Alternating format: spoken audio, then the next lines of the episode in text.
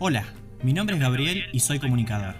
Desde hace un tiempo venía con la idea de emprender, pero no sabía de qué manera hacerlo.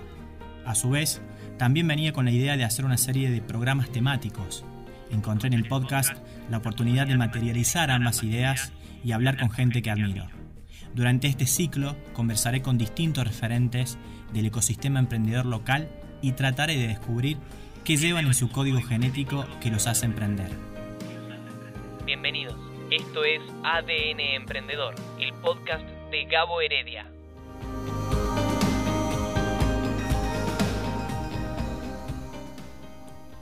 Bueno, mucho de lo que ADN Emprendedor es hoy tiene estrecha relación con la entrevistada.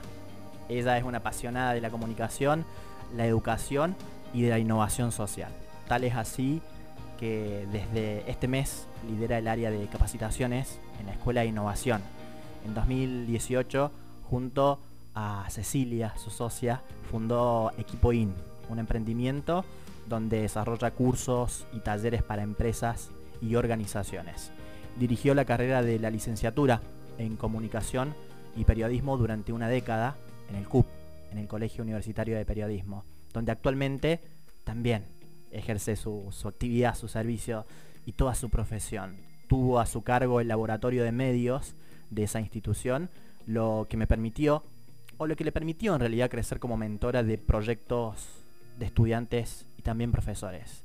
En la actualidad se podría decir que ya es una influencer en Instagram, donde está a punto de llegar a los 3.000 seguidores. Es el placer mío de saludarla y de reencontrarme con ella. Te doy la bienvenida, Ale, ¿cómo estás? Gabo, muchísimas gracias por esta presentación y bueno, yo orgullosa de estar en ADN porque lo conozco desde su nacimiento, ahí en ese laboratorio de medios en el que te animaste a dar este paso, así que súper feliz de estar acá ya con el programa instalado en una radio, así que genial. Bueno, y muchas gracias por, por todas tus palabras y por repasar un poco mi historia. Por supuesto, siempre está bueno ahí recordar la, lo que uno, la huella que uno va dejando eh, y te decía recién fuera de aire, te he visto en este último tiempo que, estás con muchas cosas que obviamente las vamos a hablar ahora a continuación. Pero si te parece, vamos a arrancar con la primera pregunta. Dale, dispare. Hoy, vos sabés que por lo general empiezo con eh, ¿desde cuándo tenés el ADN emprendedor? Que me parece que ya lo vamos a ir resolviendo con otras, pero quería empezar distinto, ¿no? Eh, hace poco veía una charla de, todo lo que es la filosofía slow, esto de ir lento, porque esta pandemia nos hizo hacer todo lo contrario, ¿viste? Estar eh, rápido, tratando de resolver problemas y demás. Pero bueno, este Carl Honoré se llama este hombre que habla sobre la prudencia del multitasking y esta gente que hace, que hace todo. Eh, te lo decía recién, claramente no sos una mujer pulpo ni nada por el estilo, pero estás haciendo un montón de cosas. Entonces me interesa saber y sobre todo que llegue el mensaje para quienes nos escuchan, ¿cómo haces para hacer todo lo que haces y sin abrumarte? Bueno, mira, yo eh, me reconozco como una persona tranquila y organizada. ¿no? Entonces creo que ahí está, no sé si es el secreto o la clave, llámalo como quieras, eh, pero, pero bueno, suelo estar como muy en eje con, mis cosas y hago lo que verdaderamente me gusta y creo que ahí también hay otra de las claves, ¿no? Eh, que, a uno le da esta serenidad o esta tranquilidad, saber que está haciendo lo que le gusta, lo que ha elegido, entonces creo que pasa un poco por ahí.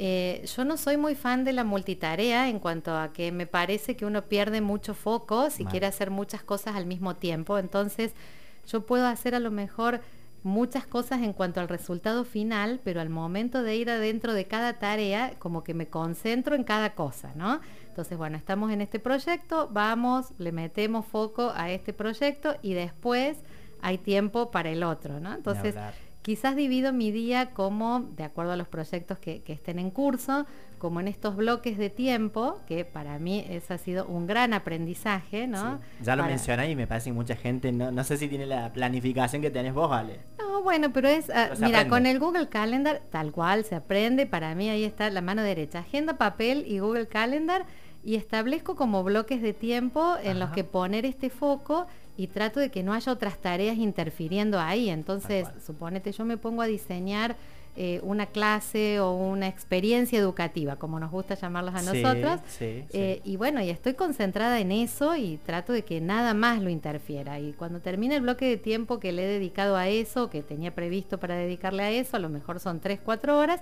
recién ahí arranco con, con otra cosa. La parte social, un recreíto. Un recreíto, por supuesto. Necesario, después de tres o cuatro horas. Sí, sí, sí. Aparte yo trabajo en casa, así que los recreitos son más frecuentes de las tres o cuatro horas, ¿no? Siempre tengo ahí la cocina a mano para un cafecito, para, bueno, alguno de mis hijos con alguna pregunta, con alguna cosa. Eh, Capaz que no te sorprende lo que te voy a preguntar, pero me, das el pie, porque ha, sido un tema esto de el, laburo remoto, ¿no? No toda la gente se ha podido adaptar tiene sus pros, tiene sus contras, porque si, si no sos planificada, por ejemplo, en tu caso, y es un tema, estás en tu casa, decís, che, pero está bueno porque no tengo que viajar, no tengo que gastar, estoy en mi casa, estoy cómoda. Eh, pero te costó en tu caso, ¿pudiste hacer un balance o, lo fuiste aprendiendo también? Lo fui aprendiendo, lo fui aprendiendo porque obviamente si bien yo fui siempre muy amiga de la tecnología, no, no tuve barreras y siempre me gustó experimentar con, con lo tecno, obviamente mi actividad era 100% presencial. Tal cual. Y eventualmente alguna cosa, uno sabía que las herramientas estaban disponibles como para resolver algo imprevisto en, en lo remoto, ¿no? Pero pasamos a ser 100% remoto.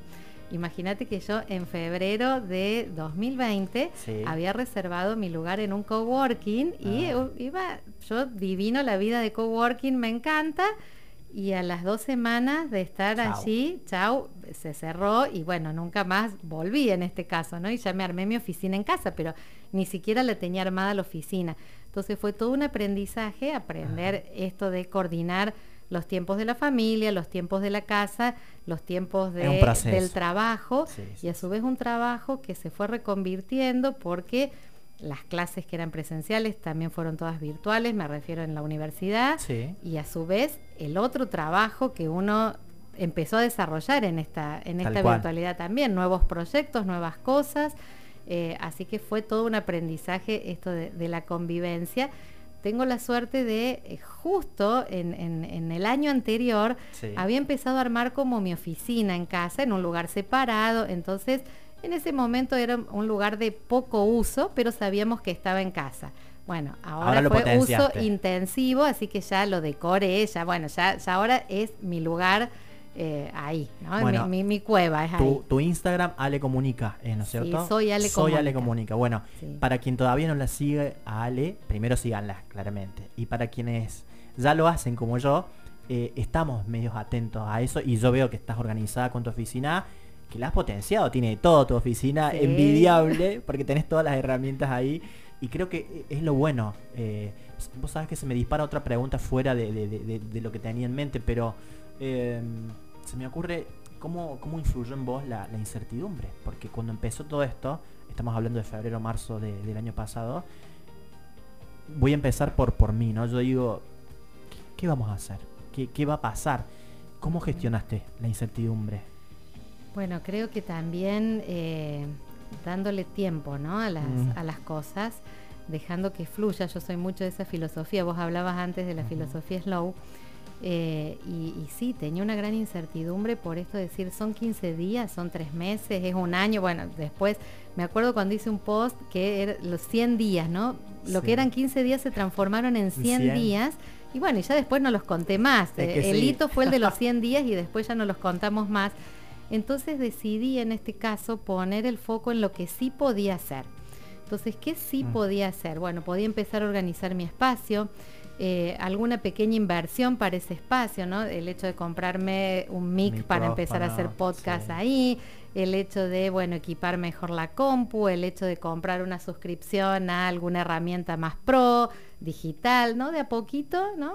Mes a mes ir sumando alguna cosa y ir viendo qué podía hacer yo con lo que tenía ahí, ¿no? Yo tenía algunas ideas, las empecé a bajar, me ayudó mucho conversar con uno de mis hijos que está estudiando la licenciatura en marketing, entonces a él también la virtualidad lo, encerró en casa, no facultad, entonces nos sentábamos los dos y juntos craneábamos algunas ideas o yo le decía a él, tenés que escucharme y bueno, y él, y él me apoyó mucho en esos meses, sí, en, en, casas allí. Ese feedback me parece que es súper enriquecedor. Sí, un feedback súper enriquecedor y yo también aprendí de él. Y, y, él bancó mis ideas también, porque podría haber dicho, no, vieja, no retírate, entonces no da. Y él apoyó eh, algunas de mis ideas, así que bueno no, no era como que trabajaba conmigo, pero sí era mi apoyo en muchos momentos en que no podíamos salir y quizás habíamos perdido contacto también con otros colegas o, este contacto fluido de, estar en una oficina, de estar en un coworking o de eh, este ida y vuelta permanente que había, se había dificultado un poco. Así que a mí me alentó mucho tenerlo a él en casa y, compartir estas, estas ideas y el resto de la familia también apoyando, ¿no? indispensable. Eh, eh, a ver, ensamblar, porque vos decís, también una realidad que hubo, a mí tal como vos lo decís, me gusta enfocar la, energía desde lo positivo, ¿no? Porque pasaron un montón de cosas. Eh, yo amo los procesos creativos. Eh, sé que la realidad de mucha gente fue por otro lado. Eh, es parte de, esta divergencia de, pensamientos y de costumbres. Y me gusta que, que hayas linkeado bien porque lo, cuando recién hablabas de tu hijo, digo, eh, cómo funciona este de, lo intergeneracional. Tal cual, Y cómo apoyarse en eso, eh, lejos del tabú de que no, no se puede. No, por el contrario, creo que siempre puede salir eh, algo bueno. Y me da el espacio para la siguiente pregunta, porque veía, a la hora de hacer esta entrevista, también veía tu perfil en LinkedIn, ¿no? Tenés todo súper ordenado y veía muchos de tus proyectos últimos en realidad, que tienen que ver con eh, mentoría, eh, este rol de tutora, y claramente que es un rol de, liderazgo. ¿no? Y digo, Ale, ¿qué, mentor tuvo? O, esto, ¿no? ¿Cuáles fueron tus líderes a la hora de, marcarte y decir, che, eh, voy a ir por acá, por el lado de la comunicación, por el lado de la empatía? Mira, yo creo que en, la vida de uno han pasado muchas personas, en mi vida yo siento que han pasado muchas personas, que aprendí de muchas personas y, siempre cuando uno hace esta lista puede pecar de injusto, ¿no? Con, con tanta gente que, que, fue parte de la vida de uno y de todo el proceso de formación. Entonces creo que hoy yo soy quien está acá por todos mis maestros anteriores y me podría acordar hasta de maestros del primario. Y vos decís, bueno, no te vayas tan atrás, estamos hablando de la Ale de hoy, pero yo siento que soy el resultado de todo eso, el resultado de muchas lecturas, el resultado de mucho intercambio y de trabajo en equipo con muchísimas personas. Entonces siento que puede ser un poco injusto decir, bueno, un mentor, un líder. Pero eh, sí creo que hay como hitos ¿no? en mi vida eh, y en los últimos años, em, yo siempre tuve muy en claro que quería ser periodista, que quería ser comunicadora, entonces en esa decisión como que me siento yo, ¿no? Eh, como titular de esa, de esa decisión, ¿no? Pero después, cuando ya eh, transitando la carrera ya profesional, me tocó, por ejemplo, reconvertir mi carrera y entrar en el mundo académico, yo ahí reconozco mucho la figura de un director de carrera, eh, que, bueno, tuve la, oportunidad de trabajar con él, con Gabriel Shapira, yo aprendí muchísimo de él. Eh, para mí eh, fue, bueno, descubrir un montón de nuevos marcos para ver la educación, para ver el campo académico, para ver la comunicación desde lo educativo. bueno, así que él creo que marcó en mí una forma de entender la, la, educación, que era el ámbito en el que me estaba metiendo ya hace 15 años por lo menos de esto, que bueno, tuve el gusto de tener de compañero de camino eh, a Gabriel y para mí fue un gran aprendizaje. Y después en estos últimos años, cuando vuelve a aparecer esta necesidad de reconversión, estas ganas mías de, bueno, investigar cosas nuevas y, dar otro giro a mi carrera, y eh, bueno, ahí yo señalaría como mentores más que a personas, a dos instituciones para mí. Una es la Fundación Emagé, donde bueno, yo pude con, con Ceci, con mi socia, ingresar becadas a hacer el transformador de ideas y bueno, en ese momento Nati Jubel lideraba un equipo maravilloso allí en la fundación y creo que todos los profes de ese transformador de ideas fueron mentores de nuestros proyectos. Y luego, al poquito tiempo, también el Club de Emprendedores de Córdoba, liderado en ese momento por eh, Daniel Parisi. Sí.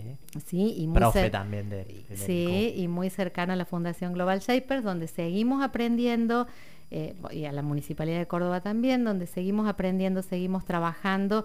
Y creo que, eh, bueno, ellos terminaron de poner este, este sello en mí del emprendimiento, la mentoría, el, acompañar a otros desde, bueno, un proyecto ya formal que se dedica a esto, no solamente desde la buena voluntad de decir, bueno, tengo buena onda, te acompaño, sino ya desde un proyecto formal pensado para eh, que uno pueda dar lo mejor de sí acompañando a otros. Qué bueno, qué bueno lo que decís. Y además la idea de poder hablar con vos era mezclar estos conceptos, ¿no? Hablamos de educación, hablamos de emprendimiento, eh, uno te escucha y, claramente que, vos eh, transmitís eso. Hablaba recién de Nati, este, que, estuvo eh, en uno de los episodios de la, primera temporada del podcast de, ADN. personas también, personas e instituciones que hacen falta, que son necesarias, ¿no? Y, de la cual uno aprende y se nutre mucho. Y mm, está bueno que tu interpretación vaya por el lado de las preguntas, porque digo, ¿qué pensás que sucedió para que tanta gente se animara, se animara a hacer cosas diferentes hoy? Y mm, pensás que hubo más de necesidad o más de oportunidad eh, en esto. En el contexto de la pandemia. En el contexto de la pandemia. Eh, bueno, yo creo que hubo una mezcla de las dos cosas. Eh, para muchas personas la pandemia creo que a todos nos obligó como a parar, ¿no? Nuestra vida, puertas afuera de casa, se detuvo, en muchos casos por completo y a la fuerza, no por elección. Entonces, este parar hizo que muchos de nosotros reflexionáramos acerca de qué queríamos hacer y cómo queríamos seguir.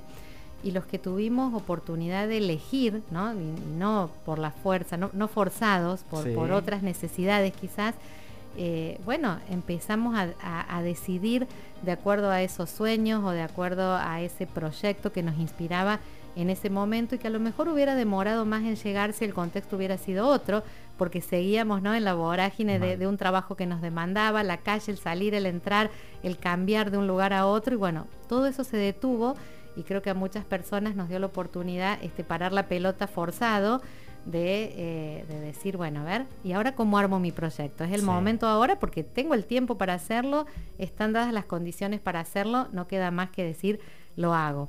Pero creo que también eh, pasó que muchas personas no tuvieron esa oportunidad de elegir eh, y no tenían en el momento las herramientas tampoco para decidir qué hacer y cómo reconvertirse y eso fue muy duro para muchas personas.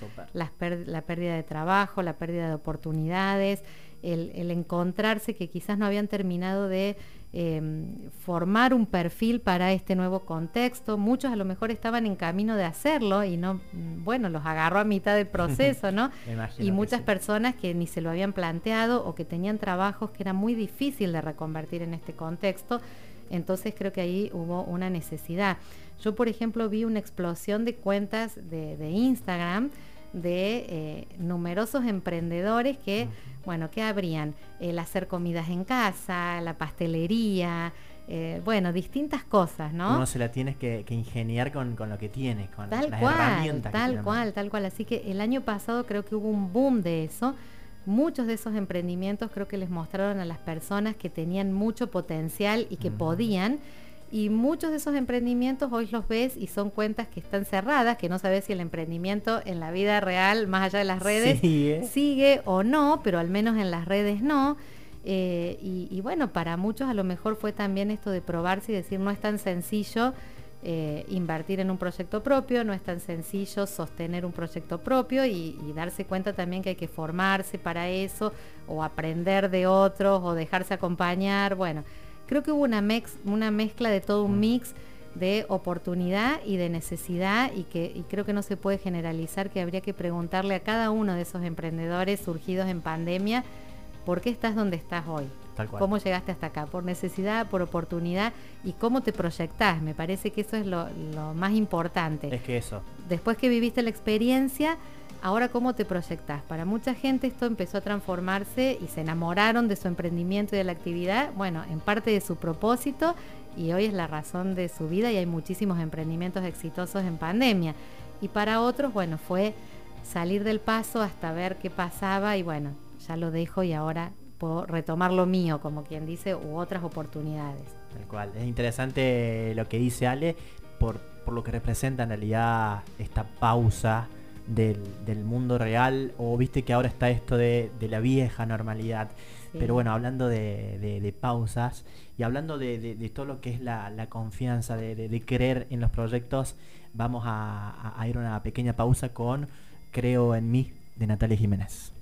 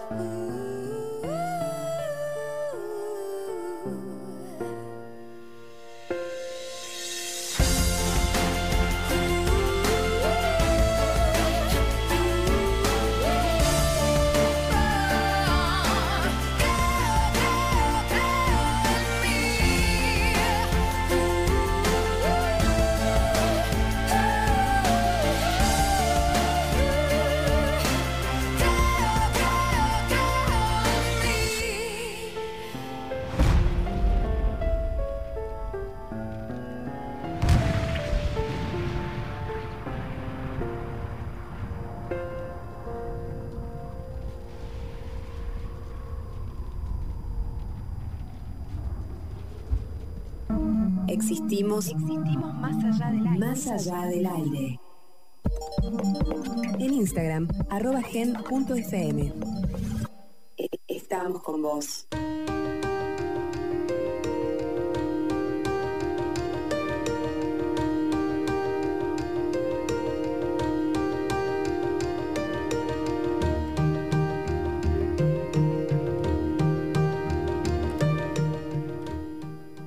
Seguimos acá con la entrevista a Alex Chiavoni. Hay una frase que mm, me gusta mucho y que dice, salta y la red aparecerá. Es una frase que, no solamente me gusta, sino que he acuñado en el último tiempo y me ha servido para comprobar muchas cosas. Eh, yo considero que mm, vos sos de esas personas, Ale, que da palmaditas o ese empujoncito. Y más en este rol que hablábamos recién de eh, tutora, de mentora. Eh, entonces, hoy dije el tópico adecuado para hablar con Ale es el miedo. Que me imagino que te debe haber pasado muchas veces ese miedo o que te paraliza o que te da ese envión. Que está bueno cuando pasas esa transición. Y la pregunta tiene que ver con esto, ¿no? ¿Por qué pensás que la gente no se anima a mandarse? ¿Y cuál sería, eh, a tu criterio, un buen tip para hacerlo? Si es que lo tenés, ¿no? Bueno, mira, yo creo que muchas veces he pasado por situaciones de ese miedo con respecto a tomar decisiones, porque no es el miedo a un montón de cosas, vamos a, ponerle nombre y apellido, ¿no? Es el miedo a tomar determinadas decisiones Siempre. y son esas decisiones que, que provocan cambio, ¿no? Que vos decís, a partir de esta decisión sé que no va a ser lo mismo sé que para mí se abre otra cosa que es lo desconocido. Entonces, eh, creo que el miedo eh, nos da mucha información, que lo tenemos que saber leer. Eh, es una emoción que tiene mala prensa, digo yo siempre cuando trabajo desde el coaching estas cosas. porque onda que nadie quiere tener miedo, no nos gusta estar en miedo, ni ser tildados de miedosos, ni nada. Pero yo siempre digo, hay que amigarse con el miedo, analizarlo un poquito porque te está dando información el miedo. El miedo te está diciendo qué es lo que no sabes, qué es lo que todavía no tenés, qué herramientas te faltan. Entonces a partir de que lo empezás a analizar desde allí, eh, podés empezar a, tomar esas herramientas. Si vos usás esta información que te da el miedo para decir, ¿por qué tengo miedo de eh, tomar esta decisión, de cambiar de trabajo, por ejemplo? Y bueno, porque no sé tal cosa, porque no sé tal otra. bueno, ¿y qué pasa si empiezo a conocer un poco? Y el miedo se va disipando a medida que vos vas conociendo, te vas haciendo de herramientas, empieza a acercarse la oportunidad, ¿no? Y entonces por lo menos tenés más herramientas para tomar la decisión ya desde la libertad y no desde el miedo, la decisión que sea, de quedarte donde estás, de cambiar, ¿no? Pero ya con esta información. Pero si vos tapás el miedo y decís, onda, acá no ha pasado nada, te perdés de leer esa información, esas preguntas, eso que falta, esa brecha que hay que, cubrir, que el miedo te está diciendo, pará porque acá está pasando esto, ¿no? Así que yo lo leo desde ahí.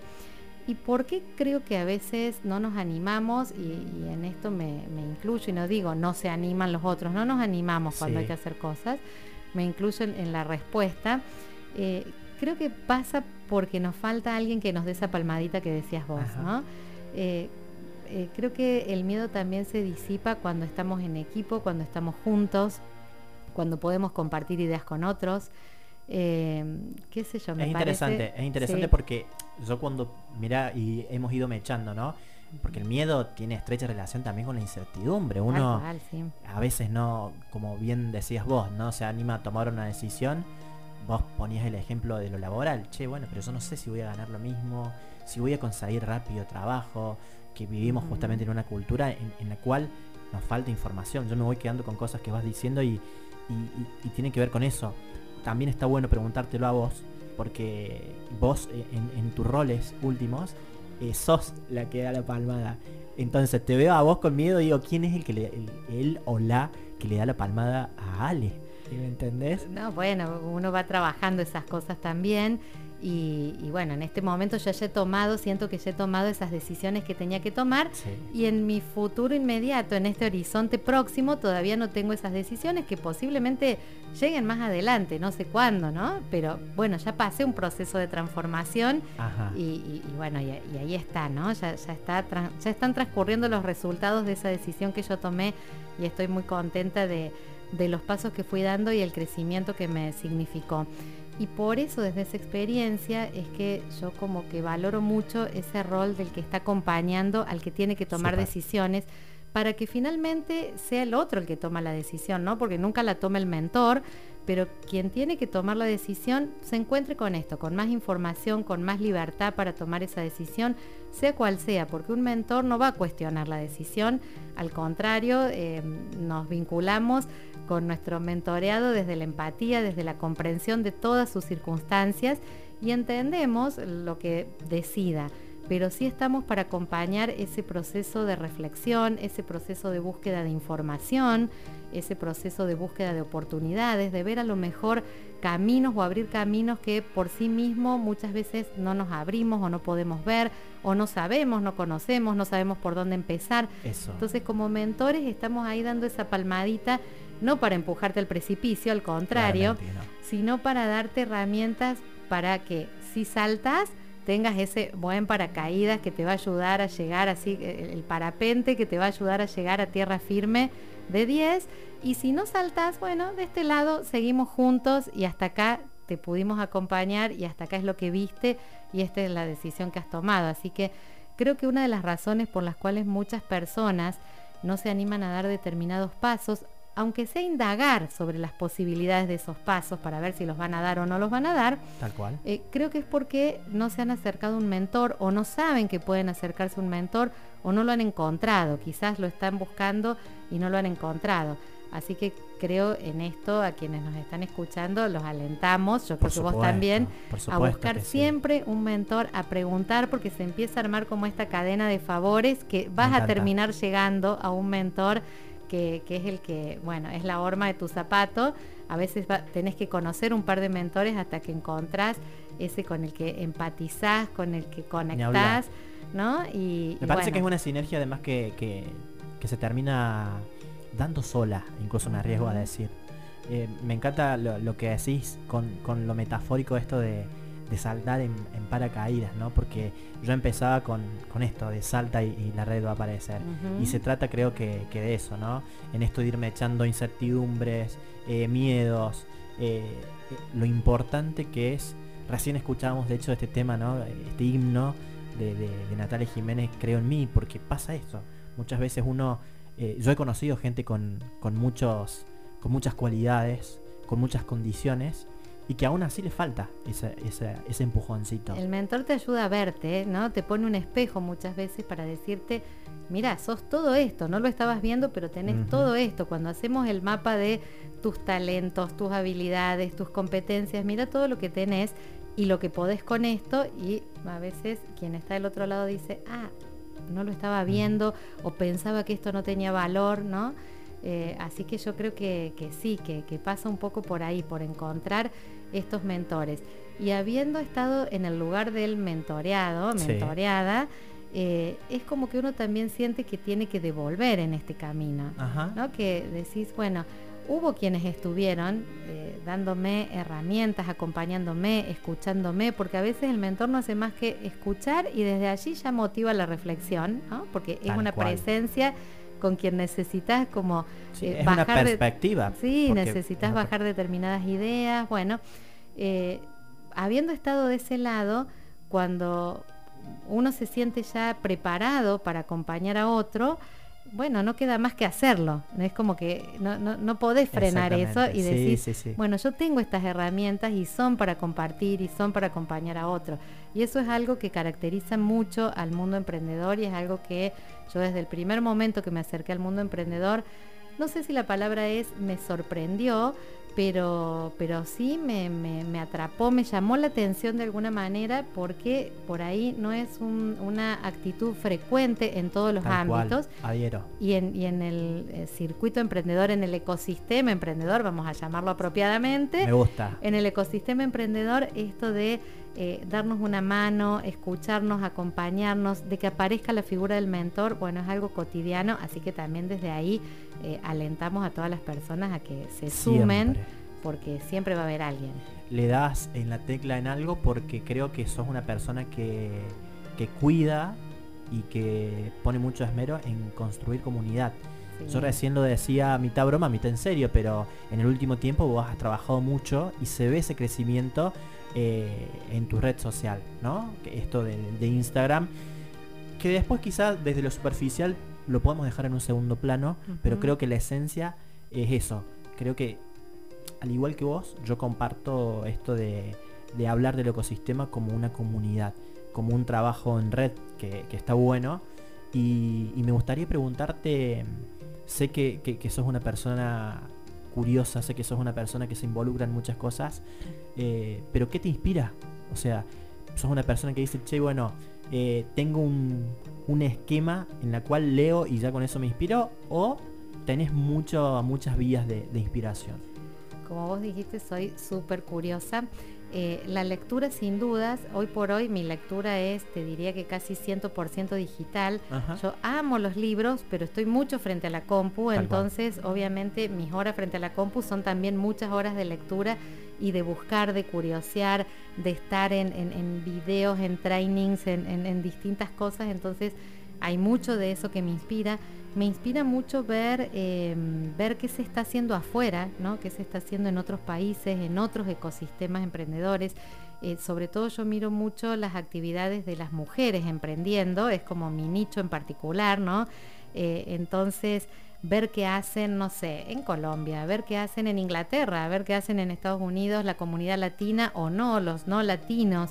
Eh, estar muy al tanto de, esas cosas, de qué tipo de cursos, dónde se están formando, qué herramientas están mirando, qué desafíos tienen. Bueno, esas cosas también me, inspiran a pensar qué de eso se puede hacer acá, qué ya hemos hecho, ¿no? Y, una vuelta de tuerca, o mira cómo se está interpretando allá. Em, bueno, o sea que tenés tu parte analítica dentro de este proceso. Sí, sí, dentro de este proceso creativo, dentro de esta inspiración también. Eh, me inspira mucho em, salir a la naturaleza. Eso me, inspira mucho. Yo. Eh, o sea, desenchufar un poco. Desenchufar. Salgo, sí, salgo a correr, salgo a caminar. Y en esa vuelta, seguro que alguna idea se me ocurrió. O a veces hasta me doy cuenta que me vengo hablando sola de, esa idea de lo que voy a hacer, ¿viste? Andy eh, Freire dice que, bueno, Andy Freire, que, que, es también un gurú emprendedor, dice que justamente en ese off uno encuentra mucha inspiración. Bueno, a mí me ha pasado muchísimas veces eso de decir desde el posteo que voy a hacer, a lo mejor que no se me ocurría nada eh, o, tenía una planificación, pero bueno, ahí estaba, medio con gusto a nada, y vuelvo de esa caminata con el posteo que voy a hacer, ¿no? Liberar endorfinas de Tal cual, tal cual, a otras cosas, a veces desde cómo organizar un taller o, o bueno, distintas cosas.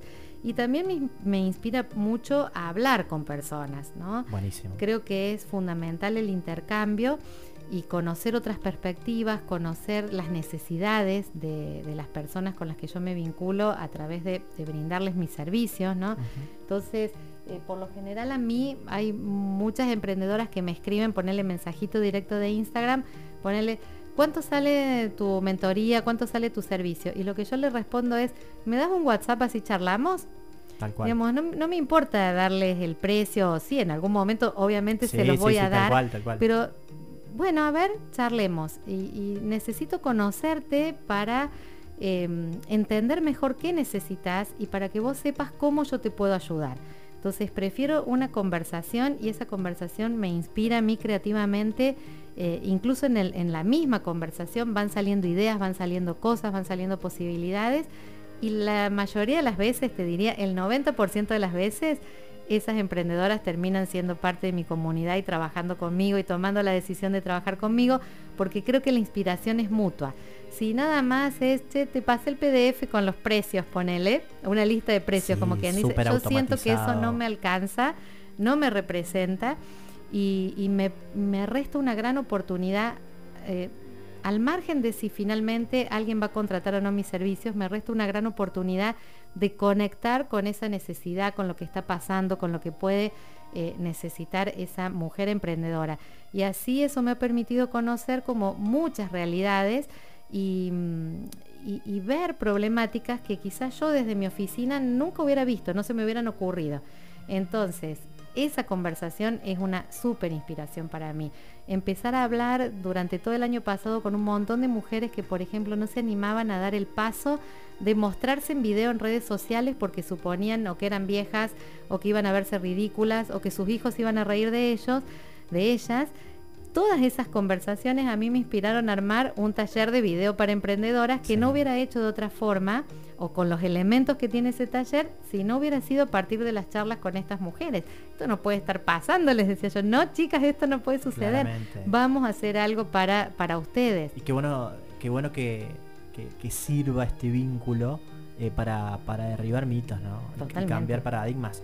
Yo reciente lo mencioné, pero por otro lado venía la charla de de lo intergeneracional. ¿Qué tabú que es eso? Porque, che, no, a esta edad yo no puedo hacer, no puedo emprender, no puedo ser un influencer. ¿Por qué no? Entonces, e, esa es la invitación. Eh, se nos va agotando el tiempo, Ale. Eh, me quedaría hablando, sabes, horas con vos. Este, y está bueno porque fuiste hablando de, muchas cosas interesantes. Y, lo último que, te quiero preguntar, vos sabes que calculo que lo conoces, Andy Stallman un experto en, lo que es gestión de marca, él siempre habla y, dice de, convertir eh, clientes en creyentes. Yo soy muy de las frases y hay frases que, me disparan eh, muchas cosas ¿no? y que me quedan muy marcadas, pero sé además que vos laburas mucho en lo que es gestión de marca eh, y que laburas mucho desde el propósito, en esto de, hacer cursos y de construir cosas para, para, para, personas que no se animan. Por eso toda la entrevista fue armada eh, en base a esto. Yo lo que te quiero preguntar es, en esto de los paradigmas, eh, ¿vos pensás que eh, hay gente con miedo a, influenciar? O sea, te lo voy a poner en contexto, ¿no? Hay gente que tiene herramientas y que vos decís, che, pero esta persona tranquilamente podría estar desarrollándose. ¿Te ha pasado en esto que te menciono? No, me he encontrado con personas que se vean con este con esa limitación con esa limitación a, influenciar a otros no, no lo tengo registrado al menos en, los casos con los que me tocó trabajar. Eh, sí creo, sí me he encontrado con muchas mujeres interesadas en descubrir cuál es su propósito a través del desarrollo personal, del desarrollo laboral sobre todo, ¿no? Eh, porque muchas se han realizado en su familia o fuera de su familia con alguna eh, actividad, pero como poder dotar al trabajo también de un propósito, es decir, esto que elijo para ganarme la vida, que no sea nada más para eso, para recibir un sueldo a fin de mes o para, eh, no sé, el sueldo emprendedor, ponele si no estás en relación de dependencia, las ganancias que te queden de aquello que haces, como poder dotarlo de, eh, de un propósito, a lo mejor no necesariamente para influenciar a otros, pero sí para sí mismas e incluso para inspirar dentro de su propia familia. ¿no? También, esto sí lo he encontrado mucho, mujeres que están muy interesadas en decir quiero descubrirme desde este lugar o sé que debajo de esto que estoy haciendo yo hay algo a lo que todavía no le puedo poner nombre y lo quiero descubrir y que cuando lo descubren, bueno, se empoderan muchísimo y, lo cuentan, ¿no? Y, ahí la satisfacción es tuya. Y lo participan, la satisfacción es mía y creo que la satisfacción es de todas las personas que empiezan a vincularse con esta persona que descubre su propósito y desde ahí empieza a sostener su marca, a sostener sobre todo la comunicación de su marca, ¿no? Eh, porque es un poco lo, que se hace visible, uno lo puede sentir mucho, decir, bueno, ya encontré por dónde va la cosa, dónde está el propósito de lo que yo hago, pero si no lo comunico, eso no llega a los demás, bueno, yo las, las eh, instruyo, digamos, las oriento para que eso se comunique y para que ese propósito sea visible, porque lo que hagan eh, va a tener como un plus y empieza a tener un plus. Y, esto y tienen evidencia no sé yo he trabajado mucho en pandemia con artesanas por ejemplo mujeres que se dedican a hacer trabajo manual de distinto tipo desde pintura bueno cerámica eh, tejido.